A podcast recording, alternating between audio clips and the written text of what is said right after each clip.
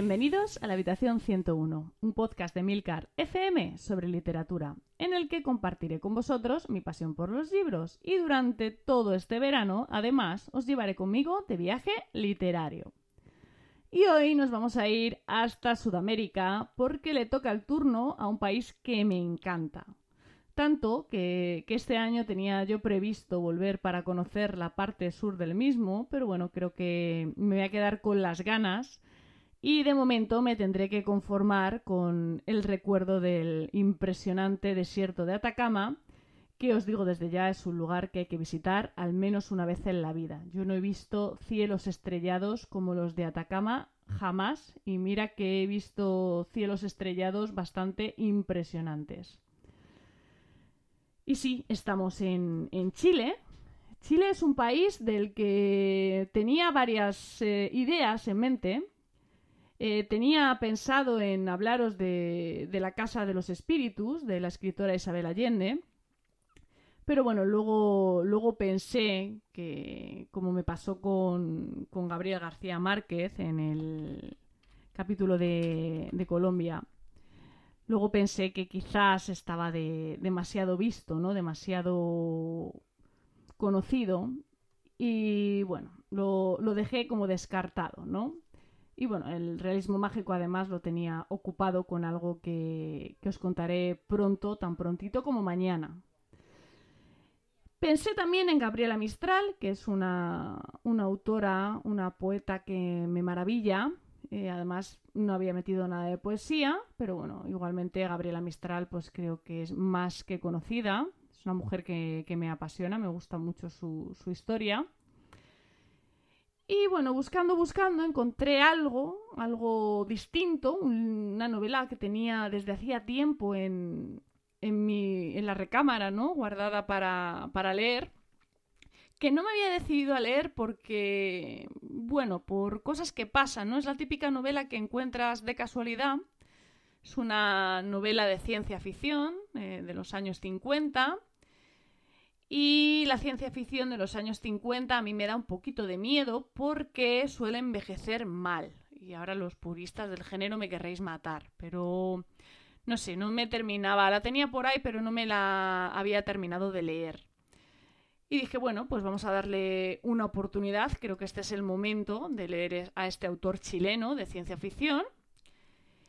Y bueno, hacerte de lleno, ¿no? La novela que os traigo hoy eh, llevo creando bastante hype en, tanto en el grupo de Telegram como en, Twitter con ella. No os he querido decir eh, su título. Bueno, ahora ya lo sabéis. He estado dándole un poquito de, misterio al, tema, aunque tengo por ahí algún oyente chileno que, que adivinó de inmediato. Bueno, de inmediato tampoco, pero bueno, sí que adivinó de quién estaba hablando. Y bueno, el título es Los Altísimos y es una novela, como os decía, de ciencia ficción escrita por el chileno Hugo Correa. Hugo Correa fue un periodista y escritor chileno que debutó con la, con la novela que hoy os traigo, con Los Altísimos, en 1951. En los 70 participó en un programa para escritores de la Universidad de Iowa, donde conoció al mismísimo Ray Bradbury, que presentó su obra en una de las revistas más prestigiosas del momento, The Magazine of Fantasy and Science Fiction, que quizás os suene porque su editor científico era Isaac Asimov. Ahí es nada, ¿vale? Entonces, bueno, curiosamente eh, fue el reconocimiento de Bradbury lo que permitió que la obra de Correa se tradujera a otros idiomas. Al parecer, eh, Ray Bradbury estaba más que impresionado con, la obra de este, de este, escritor chileno. Su nombre se, incluyó, de hecho, en la Enciclopedia de la Ciencia Ficción, una de las obras eh, referentes del género. Si, si conocéis el género, pues conoceréis seguramente esta obra. Y fue el único latinoamericano en conseguirlo. Y pese a todo, por lo que he podido leer, no es muy reconocido en el mundo hispanohablante ni en su país de origen. Aunque bueno, como me consta que hay chilenos escuchando este podcast, eh, que me corrijan si no es así. Y bueno, para ubicar un poco el, momento en el que fue publicada la novela, 1951, eh, como os decía, Os diré que George Orwell publicó en 1984 su, novela más conocida, unos tres años antes, en el 48, y Fahrenheit 451 de, de Bradbury pues fue publicada en 1953. Dune en 1965 y El fin de la eternidad de Asimov en el 55. Eso por citar algunos títulos, pero bueno, lo cierto es que esta época fue más que importante para, para el género. Y bueno, ¿de qué trata Los Altísimos? Pues la historia empieza con un tipo llamado Hernán Varela, que después de una noche de, de, fiesta, una noche loca, ¿no? En Santiago de Chile, despierta en un hospital. Lo que pasa es que no es un hospital cualquiera, sino que es un hospital polaco. O al menos eso le dice L, el hombre que, le despierta, porque aquí la gente se va a llamar por, por letras, ¿no? Le cuenta que un tal X, haciéndose pasar por Fernando Méndez, un exitoso empresario, ha suplantado su identidad y le ha reemplazado por él mismo. Así que para cubrir el engaño van a necesitar que se haga pasar por X durante un tiempo. Vale, hasta aquí es todo un poco enrevesado. Eh, creo que poco a ciencia ficción, ¿verdad? Pero, ¿qué pasa si os digo que Polonia no es Polonia? ¿Por qué no? ¿Vale? Nuestro protagonista no tarda mucho en descubrir que en realidad no está en Polonia, sino, que está bajo Polonia. Y diréis, ¿que está bajo tierra? No, tampoco. Y aquí ya es donde yo ya empecé a flipar, ¿vale? Al más puro, estilo Julio Verne, ¿vale? El auto, un autor que de hecho se cita. Nuestro protagonista está en el interior de la Tierra. Es decir, eh, si visualizáis la Tierra como una esfera, lo que él le cuenta a X es que está en la cara interna de esa esfera, o sea, como si estuviera mirando hacia abajo.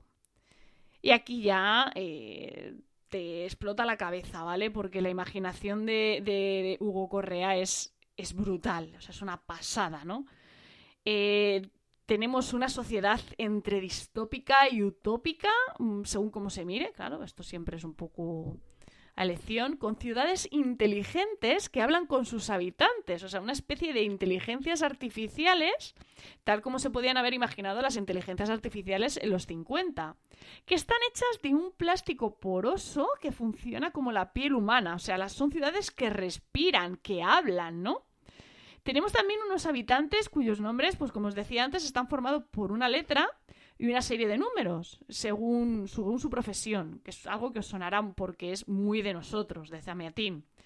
Y de hecho la novela tiene muchas cosas de nosotros, porque también nos vamos a encontrar pues con apartamentos con paredes de cristal y con una especie de telepantalla, ¿no? Por usar un poco la referencia de Orwell, que te organiza encuentros sexuales con tus vecinos de edificio, ¿no? Es como un Tinder así muy muy original, ¿no?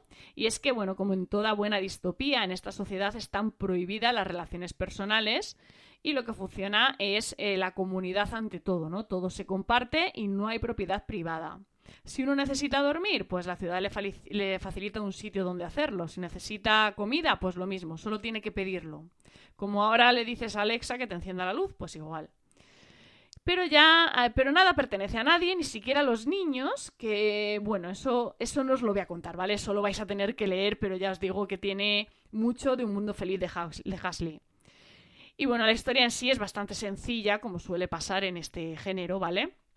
Hernán, o X, como se llama ahora, descubre este mundo, que por cierto se llama Cron, y empieza a descubrir pues la sociedad croniana. Poco a poco y con ayuda de varios personajes, L y A, pues va a ir aprendiendo más sobre, sobre sus costumbres, ¿no? Sobre cómo viven. Incluso va a descubrir, esto es, brutal, o sea, aquí ya se te, va, se te va de las manos aquí ya la novela, ¿vale? Va a descubrir en un punto que algo de lo que os he contado antes es mentira. Pero no os voy a decir qué, ¿vale? Vais a tener que leerlo para saber de qué estoy hablando. Vamos, que, que la historia es una pasada. O sea, todo lo que imagino Correa para Cron me parece espectacular.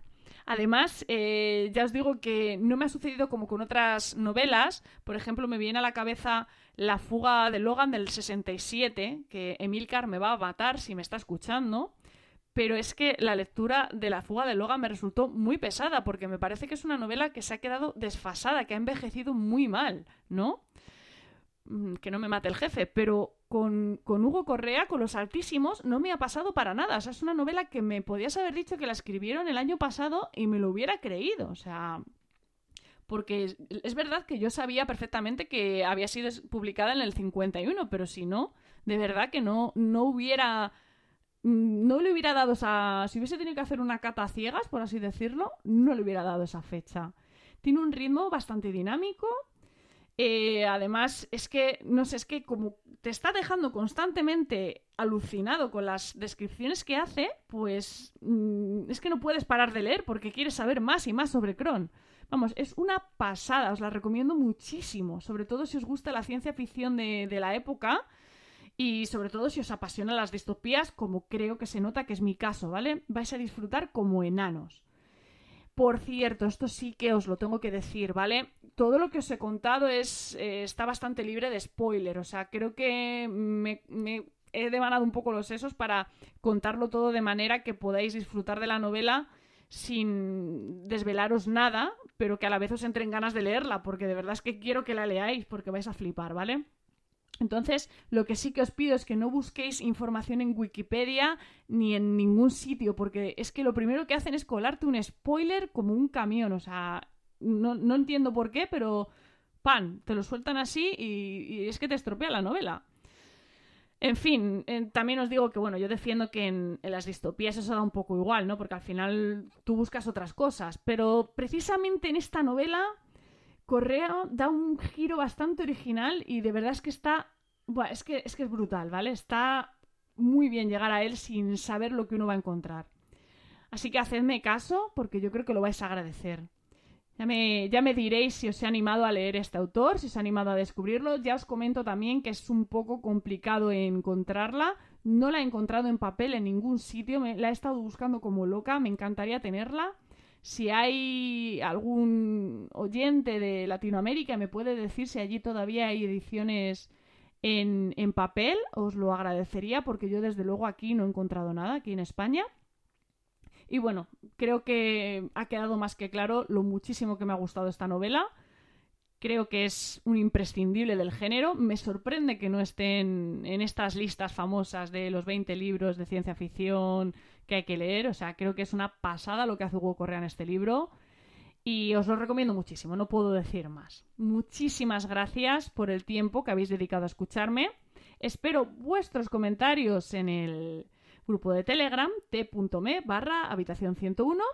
Y ya sabéis que, como siempre, los comentarios están abiertos a sugerencias países y libros para incluir en el viaje, ¿vale? Que no me estáis comentando nada y no sé si os está gustando, si no os está gustando, si estáis viajando conmigo o qué está pasando. En fin, leed mucho y recordad, nos encontraremos en el lugar donde no hay oscuridad.